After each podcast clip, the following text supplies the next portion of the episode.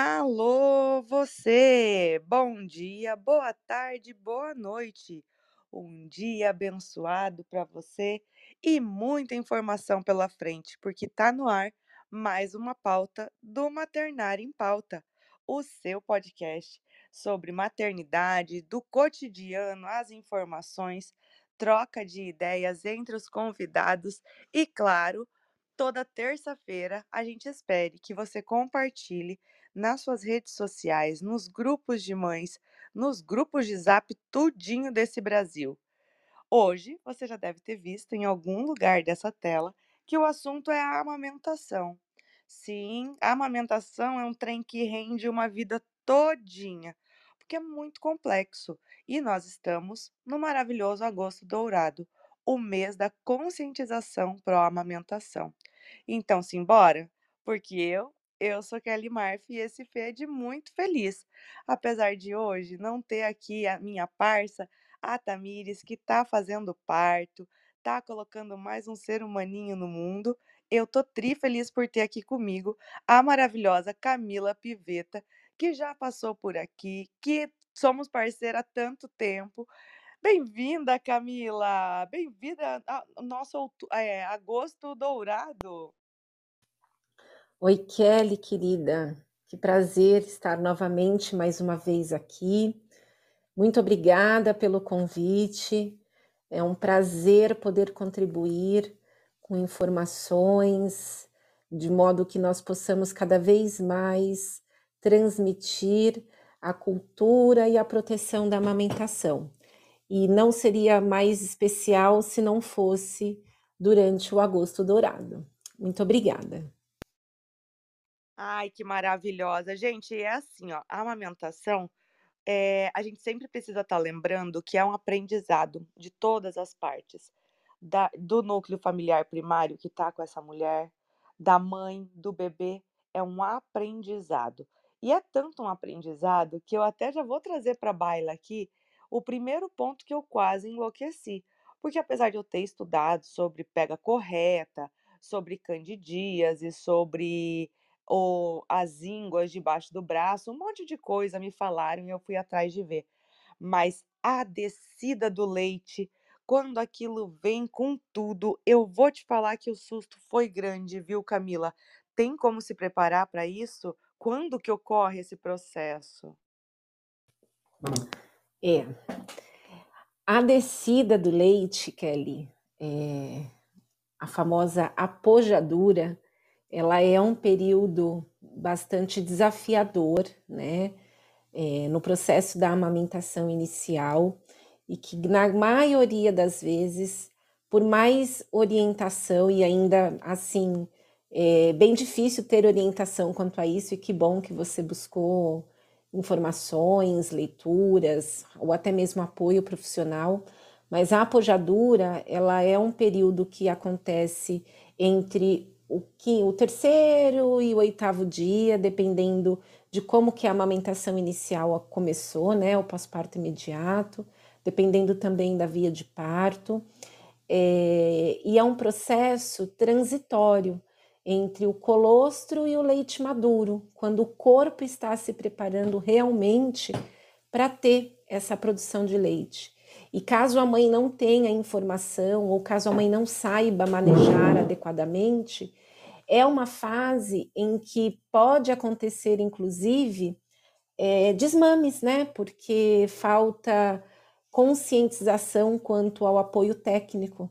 E, e nesse período, nossa, é fundamental, porque o desconforto é grande, a mãe pode não saber ali é, o que fazer realmente, uma vez que culturalmente ainda nós temos muitos desencontros de informações, a mama fica muito cheia, muito enrijecida, o bebê tem dificuldade na pega, pode ocasionar engurgitamento, pode ocasionar lesão e até mesmo dificuldade do bebê se manter na pega.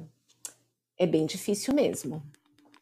E é complexo, né, Cá? Porque é, o bebê nasce, aí tá, tá todo mundo naquele processo daquele ser humaninho no mundo.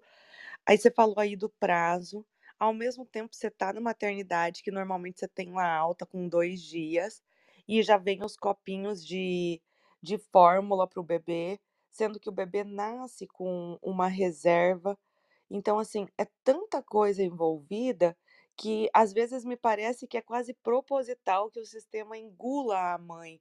Porque, ah, vamos falar de apojadura, engurgitamento. Não, vamos facilitar isso daqui, vamos dar vamos dar as informações para a mãe desde o começo da gestação sobre a amamentação, de que não vai ser fácil, de que é um aprendizado, de que tem muito profissional para apoiar ela e que a pega do bebê não é exatamente aquela boquinha de peixe para todo mundo.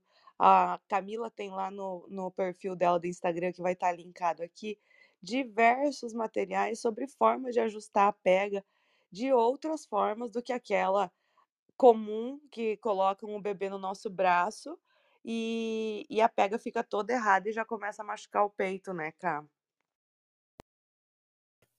É, é que ali é assim, né, primeiro de tudo nós precisamos desconstruir de imediato o que é a pega certa, né, é a tal famosa pega de peixinho.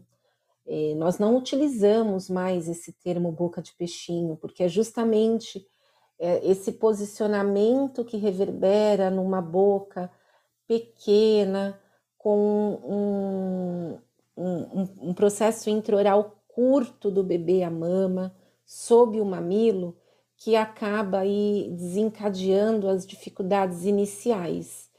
E na pojadura, né, se o bebê não tiver um bom posicionamento para uma pega profunda, ele tem ainda mais dificuldade de mamar e transferir leite pela densidade da mama, porque uma mama rígida, uma mama cheia, um complexo areolo mamilar enrijecido, se ele se mantiver ali com aquela boquinha pequenininha, né, a tal boca de peixinho, ele vai machucar muito o peito da mãe.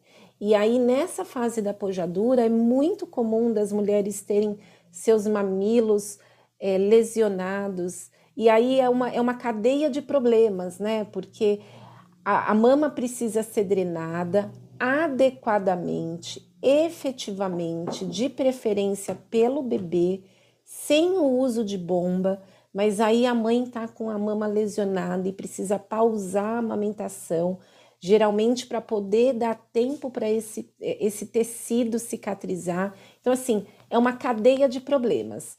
Não saber manejar a apojadura, que na grande maioria das vezes acontece no dia seguinte da alta, né? E é uma tristeza sem fim, porque essa mãe chega em casa é, sem muita orientação e aí, bum!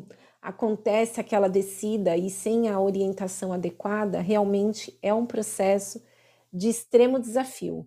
E eu já presenciei na minha prática clínica o relato de inúmeros desmames por conta dessa fase, que muitas mulheres, inclusive, acham que estão passando por uma mastite, né? E não é uma mastite patológica, é um processo é, transitório da descida do leite e que altera sim né, a, a, o tamanho, a, a densidade da mama. E que é importante, viu, Kelly? É fundamental entender e validar que a ausência de uma apojadura ou uma apojadura muito leve é um fator é, de atenção para a próxima fase, né, que seria a lactogênese 3, que é ali a fase onde a, a amamentação ela se estabiliza. Ai, como é importante é a gente pensar em todas essas fases, porque quando a gente vai estudar sobre o nosso bebê que chora, porque é a forma de comunicação dele, a gente vai, a gente descobre os picos e saltos, a gente descobre os processos de evolução, a questão da visão que demora para ele enxergar e tudo mais, mas tendemos a não ter esse esse cuidado com a amamentação. Muitas de nós, inclusive nem com a gestação. Então, assim, é um processo de aprendizagem, de aprendizado importante. Pode parecer brincadeira, mas só a massagem para poder eh, tirar a rigidez da mama, já faz toda a diferença no processo de amamentar, de plugar o bebê, de ajustar a pega. Mas a questão de não esperar esse bebê estar desesperado, chorando para colocar ele no peito. Então são vários detalhes que vão fazer a diferença para essa mãe ter sucesso na amamentação, né, Cá? Exatamente, Kelly. É assim, né? O que nós precisamos que todas as gestantes possam ter de conhecimento prévio, né? Até aproveitando aí é, toda toda a sua fala. A amamentação, ela ela é distribuída, né? O processo da amamentação é distribuído em três fases.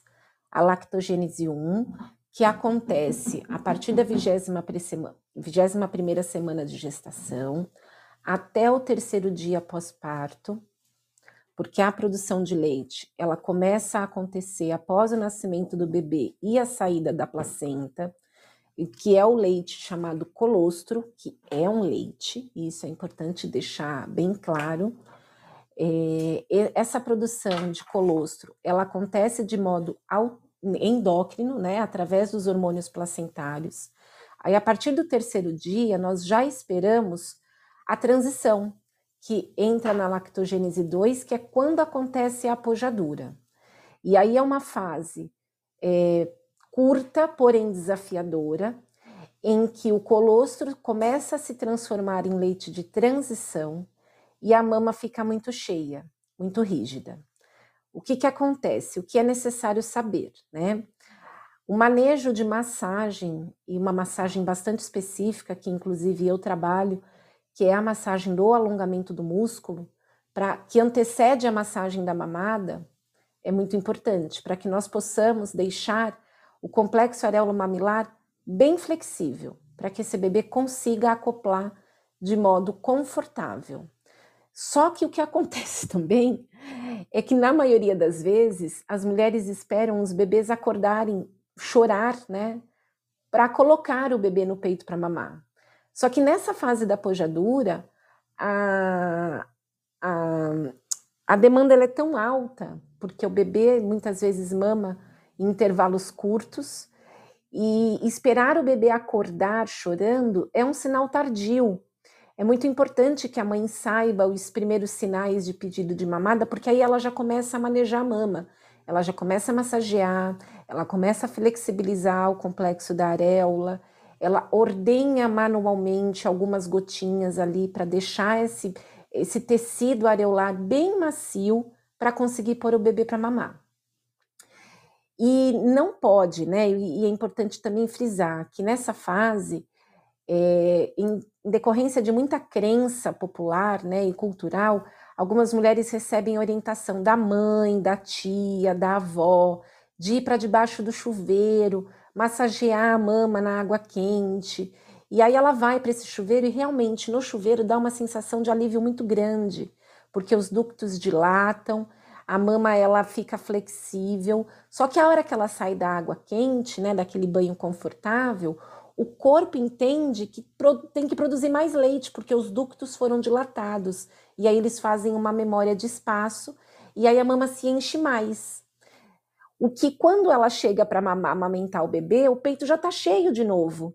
E aí isso acaba reverberando em uma cadeia de problemas enormes, porque a mama teve ali a sua, é, o seu amolecimento, os ductos fizeram uma memória de espaço para produzir mais leite, e pode acontecer, inclusive, dela desencadear uma hiperlactação em consequência disso. E aí, para ajudar, a prima da vizinha vem com uma bomba de tirar leite e fala: Olha, tira leite com a bomba porque vai facilitar para o bebê mamar. Pronto. Estamos aí com um problema é, bem grande é, é, desencadeado, né? Porque ela realmente coloca a bomba, esvazia um pouco o peito Acontece o mesmo que aconteceu lá no chuveiro, a mama dá uma amolecida, só que em decorrência dessa drenagem de mama, o corpo entende que tem que produzir mais leite.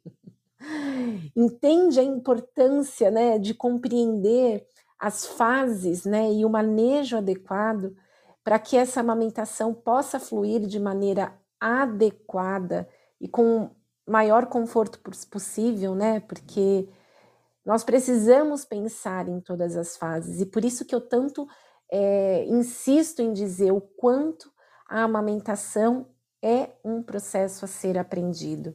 Chegar, atravessar esse portal no escuro para ver como vai ser, é, assinar aí um, um, um contrato de, de muita dificuldade, né?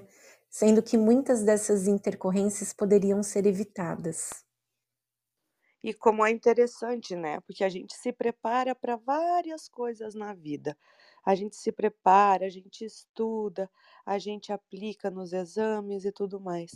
E muitas vezes a amamentação, ela fica como com a tranquilidade de que ou ah, ninguém amamentou, então não vou conseguir, ou todo mundo amamentou e é super prático.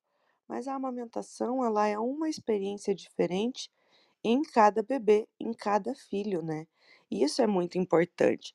Falando sobre isso, inclusive, eu queria aproveitar e pegar o gancho aqui, cá, para a gente falar sobre a questão da candidíase, porque tu comentou ali sobre empedramento, sobre esse ciclo vicioso de produz, produz mais leite, estimula mais, e a mama fica sempre estourando de cheia, muitas vezes tendo fissuras, rachaduras e tudo mais. Eu queria comentar um pouco contigo, queria que você comentasse sobre a candidíase, porque muitas vezes faz aquele tratamento de curto prazo e a mãe precisa que seja feito aquele mais de longo prazo, que são 27 dias. Me corrija, porque hoje eu tô meio lesada, amiga. Então, a candidíase, ela é uma infecção fúngica em decorrência. É... Ai, deixa eu fechar aqui, desculpa. É uma, é uma infecção fúngica em decorrência do próprio leite materno, com que tem aí, né, a mama em si, ela tem é, todos os, os, os, como é que eu posso te dizer? os indícios perfeitos para esse funguinho que já faz parte do nosso organismo, que é a Candida albicans, porque geralmente fica fechado no sutiã o tempo todo. Muitas mulheres fazem uso de conchas é, de silicone. Quando não usam a concha, utilizam um absorvente descartável para estar ali absorvendo o leite e não manchar o sutiã ou então o próprio sutiã que fica molhado, e aí por secar ela continua fazendo uso desse, desse, desse tecido, desse sutiã que já secou, mas o fungo, ele é MacGyver, né? Eu sempre falo para as minhas mães, o fungo da Cândida, ele é MacGyver. Ele continua se reproduzindo mesmo no tecido seco. E é uma realidade muito muito triste das mulheres por não terem diagnóstico adequado e muitas vezes o tratamento certo, onde ainda, infelizmente, é utilizado medicamento que hoje já não faz mais efeito, né? Quando, quando são diagnosticadas. E a candidíase, ela é uma patologia que gera muita dor na mãe, muita, muita dor. É, e que acaba sendo uma troca entre mãe e bebê, quando a mãe recebe um, um diagnóstico e um, um tratamento para sua mama, muitas vezes acaba passando desapercebido a própria é, é, cavidade oral do bebê. Por, por, pelo, por ele estar mamando o tempo todo, ele fica contaminado e aí ele retransmite a contaminação para a boquinha, mesmo sem sintomas, né? O tratamento hoje, ele, nós temos aí é, várias várias orientações, né? Existe o tratamento tópico somente com, com pomadas, é, a higienização com bicarbonato de sódio, um sorinho de água e bicarbonato, que é indicado, mas em alguns casos também se faz necessária a utilização de antifúngico oral, por mais tempo do que aquele que é prescrito na embalagem da, da, do medicamento, porque a candidíase ela mamária é diferente da candidíase vaginal. E pode acontecer também da mãe que teve muita candidíase na gestação, que é comum, né? Ela transmitir na toalha é, de banho, quando se seca, seca a vulva e depois seca a mama, ela pode transferir o fungo da própria vulva para a mama. É bem, bem complexo esse, essa, essa questão da candidíase. Além do tratamento com laser, né, laser de baixa potência, associado aí a um, um, um tratamento de azul de metileno. Então, assim, Kelly, falar em candidíase, nós antes de falarmos em tratamento, é muito importante, eu ressalto, a questão da prevenção, né, das mulheres saberem o que é a candidíase e como prevenir a candidíase. E quando tiver aí as, a, os aspectos e e a queixa, né, da dor, que ela é muito típica, buscar uma ajuda profissional capacitada em manejo, né, uma consultora que tenha um olhar para manejo mais técnico, para poder fazer o um encaminhamento pra, para um médico ginecologista ou mastologista, porque a medicação só pode ser prescrita pelo médico, mas que a dor dela e a queixa seja validada, porque muitas vezes essa candidíase maltratada, mal conduzida, né, ela pode aí se mantiver, ela pode se manter no corpo da mãe fazendo reinfecções. E aí fica aquele sofrimento de candidíase de repetição. Nossa, eu lembro muito, sabe, Cá, de uma amiga minha que parece que não acabava jamais, assim a Ana. Ela ficou, eu acho que assim, uns três meses. E foi, e ia e vinha, e ela estava na Itália. Aí a gente envolveu tanta gente para conseguir melhorar, para que ela se sentisse melhor nesse processo. Porque porque parece brincadeira, mas é um assunto sério e a gente não deve sentir dor ao amamentar. Não é certo a gente sentir dor ao amamentar. É preciso buscar apoio, buscar informação, buscar banco de leite, que é sempre, eh, eu sempre indico, e buscar consultora de amamentação que tenha experiência. Gente, não adianta pegar uma consultora que vai fazer uma conversa contigo e pronto, fechou, tá tudo certo. Não, é um processo. Vocês viram a Camila falando? É um aprendizado, inclusive da consultora, para compreender o caminho que ela vai percorrer com essa mãe, com essa mulher. É muito importante essa atenção real com a mulher, com a, com a, com a, com a, com a recém-parida mãe. Então, assim, vamos pensar sobre isso, vamos pensar sobre essa atenção, vamos pensar que amamentar é só a, mulher que faz, mas todos que estão com ela podem apoiar. Podem apoiar com alimentação, com organização, com abraços. Ai, gente, com tanta coisa, né, Cá? Exatamente, Kelly. A queixa da mãe, ela precisa ser validada, né? Seja de uma dor pontual em decorrência de uma da questão fisiológica da, da, do processo da lactação lá no começo, em decorrência da apojadura, seja a queixa, essa queixa que se mantém em decorrência de uma pega mal ajustada, onde toda a sociedade fala para essa mãe que, que é normal, que é assim mesmo que acontece e que tão logo passa, que ela tem que ter paciência para calejar o peito. E né, depois, né, no decorrer da amamentação, por ser um processo, todas as queixas em questões patológicas, elas precisam ser respeitadas e conduzidas com muita responsabilidade. Aproveitando né, a, a deixa da candidíase, muitas mulheres elas acabam tendo aí um, um hiperdiagnóstico, né, por, pelo aspecto da mama de candidíase, mas nem sempre é candidíase. Ela pode estar aí com uma síndrome de Raynaud, que é uma patologia muito específica onde a queixa da mãe ela é muito similar à da candidíase, o aspecto da mama é similar. Aí essa mãe fica por períodos longos medicalizando, fazendo medicação, recebendo é, diversos é, tipos de medicação, medicação tópica, medicação oral, gastam dinheirão com várias sessões de laser e nada melhora essa, essa dor que ela são muito parecidas, né? A, a queixa da dor, aquela dor de pontada, aquela dor que, que parece agulhada, ou que tá um mamilo esfolado no asfalto, que queima, elas são muito similares.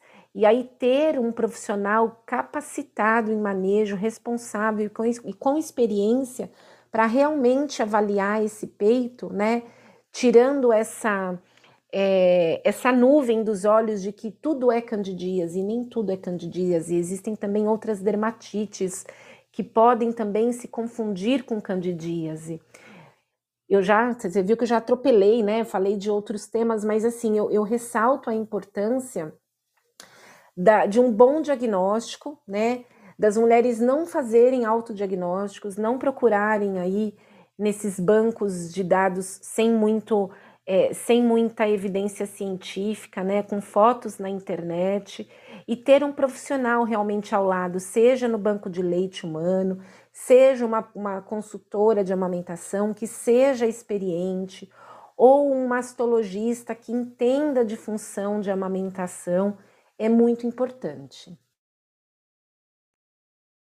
Ai, gente, que coisa linda. É muita informação, né? Vocês viram que ela pega ar, graças a Deus, porque hoje eu vou te falar. Tô aqui por ela, meu povo, que tô baqueadona. E o quê? E não vou ficar me enrolando, porque vai ter mais episódios sim sobre esse assunto. A gente vai falar muito mais. Mas eu antes quero que a gente troque uma ideia aqui.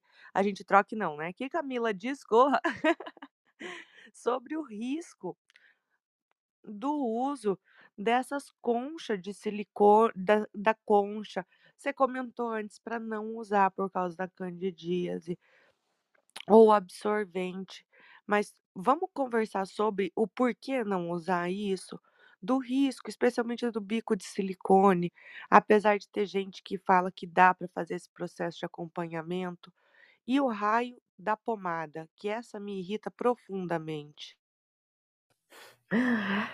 Olha, Kelly, eu brinco com as gestantes que chegam até mim, né? Que se elas colocarem no papel todos esses apetrechos desnecessários, né? Desse enxoval desnecessário que elas recebem, muitas vezes até mesmo da própria lista da maternidade. É, quanto a valor, elas, elas contratavam a consultora de amamentação até um ano.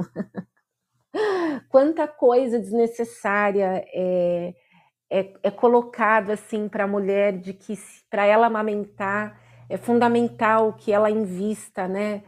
Sendo que a gente sabe que isso nada mais é do que um conflito de interesse da indústria, uma vez que uma mãe que amamenta não gera lucro, é, ela não precisa de absolutamente nada disso além dela e da disposição dela para com o seu bebê, né? Diante de informações para amamentar, ela não precisa, primeiro de tudo, né? Vamos falar da preparação. Muitas mulheres recebem orientações, até mesmo dos próprios médicos, de fazerem uso de uma concha de silicone rígida para formar bico.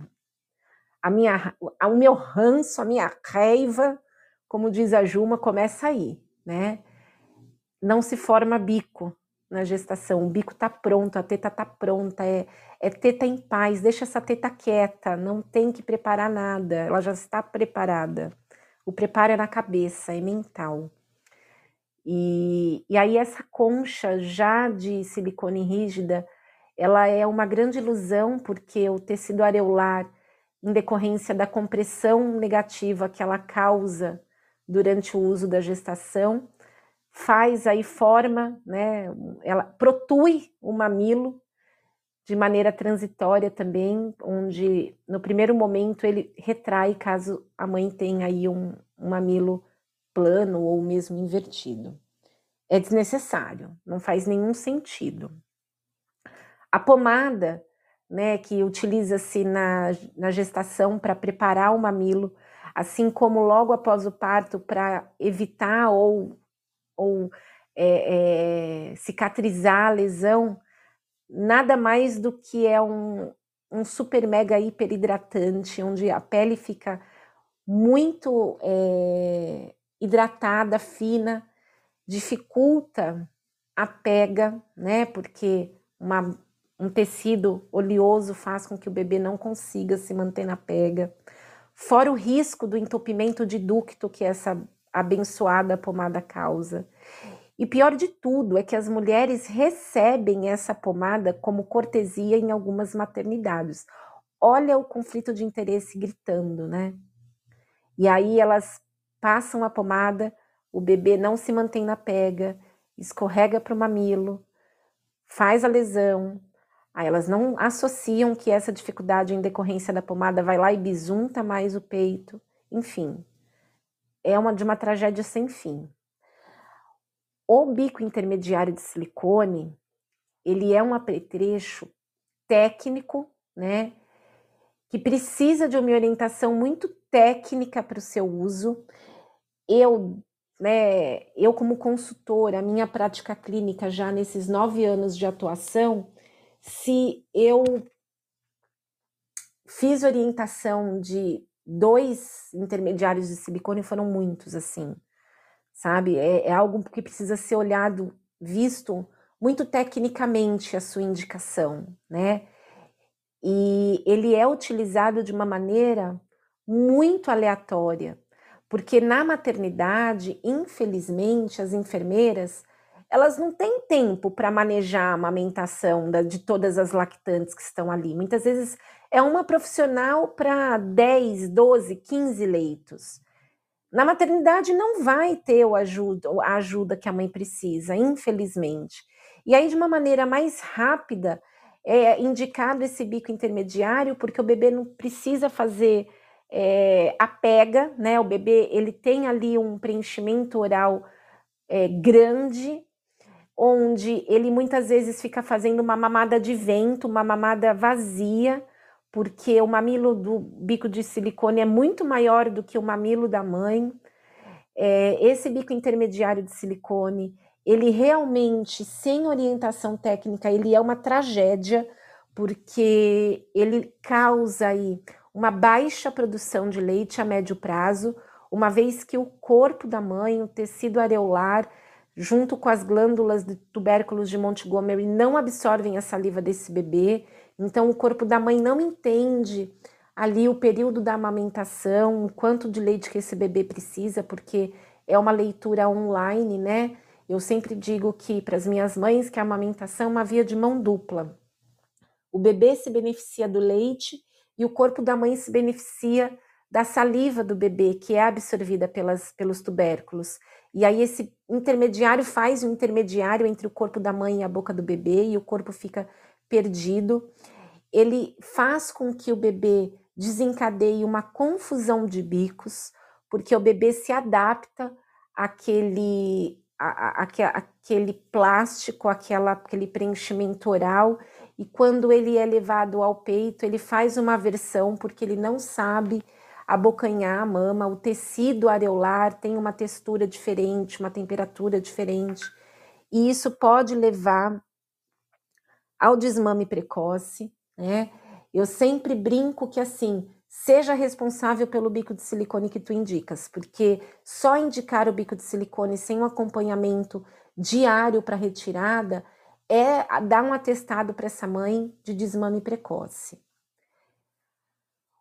A concha de silicone, né, que é utilizada também depois da, do nascimento do bebê no pós-parto para proteger o mamilo, e para fazer com que a mãe não fique molhada, é um desserviço, porque na verdade essa concha de silicone, além dela ter um, um risco muito grande da, da proliferação da candidíase, ela também faz uma compressão negativa na areola, podendo aí causar um edema.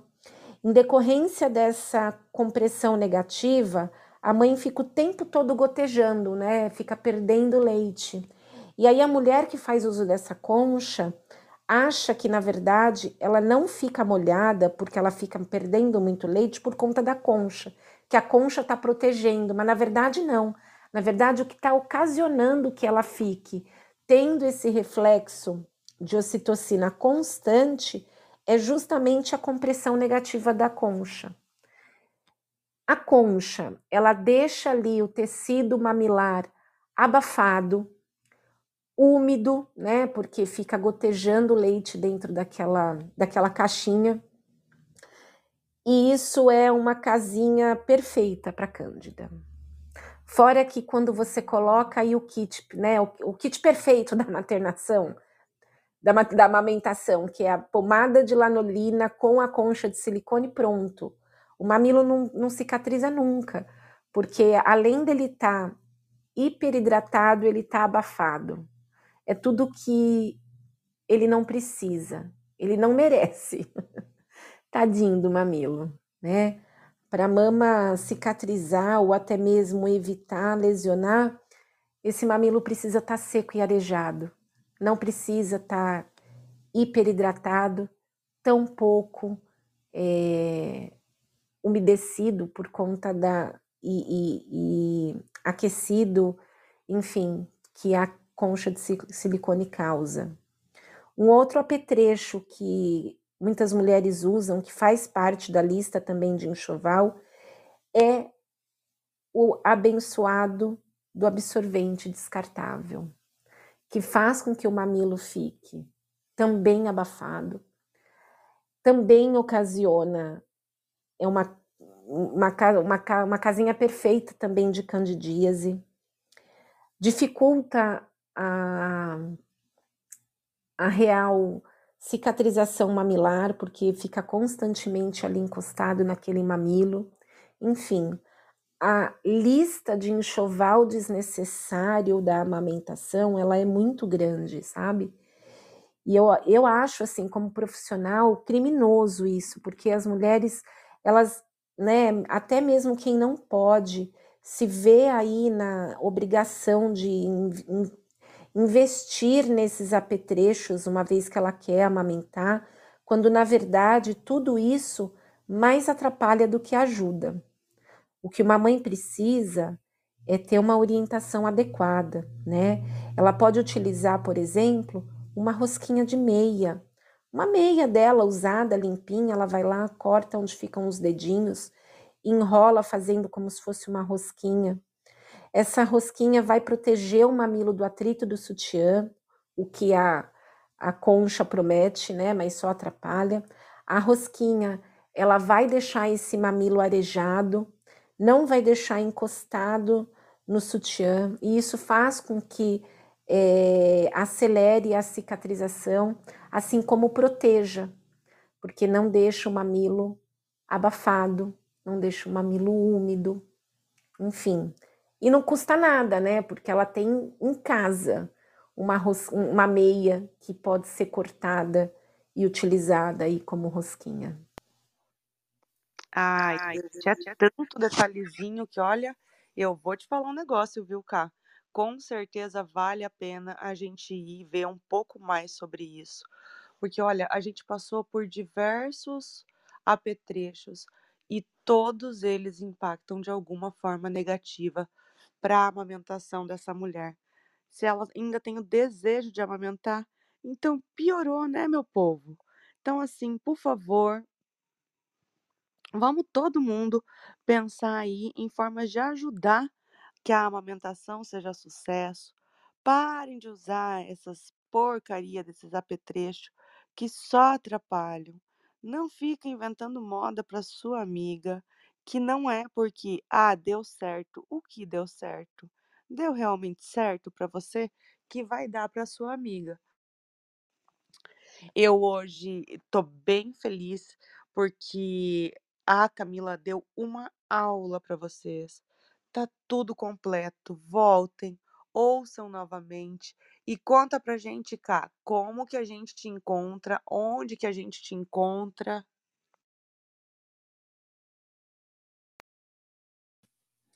Ô, minha querida, muito obrigada por esse espaço, viu? Que a gente possa cada vez mais aí disseminar orientação adequada, baseada em evidência, desconstruindo esses achismos, né? E todo esse, toda essa cultura aí de desnecessários da amamentação, da importância de ter um profissional qualificado ao lado, que saiba realmente fazer diagnósticos e que possa trabalhar aí cada vez mais, que possamos cada vez mais trabalhar em prol dessa proteção da cultura da amamentação.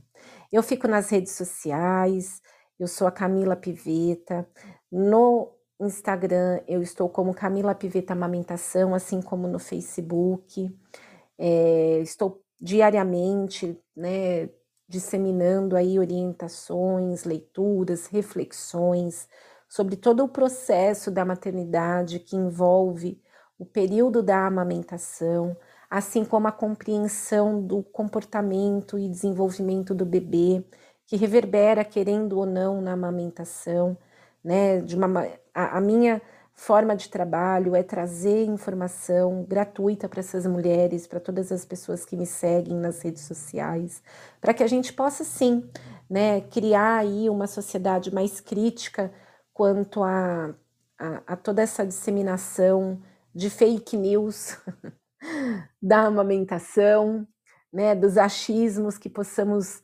derrubar esses, esses achismos. E, e eu, eu ressalto a sua fala de que nós tenhamos aí responsabilidade, né, as mulheres tenham responsabilidade de fazer indicações para as amigas, ai, toma banho quente, ai, usa concha de silicone, usa pomada de lanolina. Não façam isso, né? Eu peço encarecidamente, porque se não deu ruim para você, você pode estar tá aí promovendo um, uma dificuldade ainda maior para outra pessoa. Né? Experiência individual, ela não, não rebate é, a ciência, a evidência, né? E que nós possamos ter isso em mente cada vez mais. Muito obrigada por esse espaço, Kelly. Ah, maravilhosa! E assim, ó, gente, a amamentação é conexão. Então, conecte com seu bebê. Larga o celular. Observa todos os detalhes que a Camila trouxe por aqui, porque muito além do plugar, amamentar é informação também da rede de apoio. E a gente está por aqui toda terça-feira distribuindo informação para vocês. Por enquanto é isso. Um beijo no coração porque essa pauta vai se encerrar em 3, 2, 1. Acabou!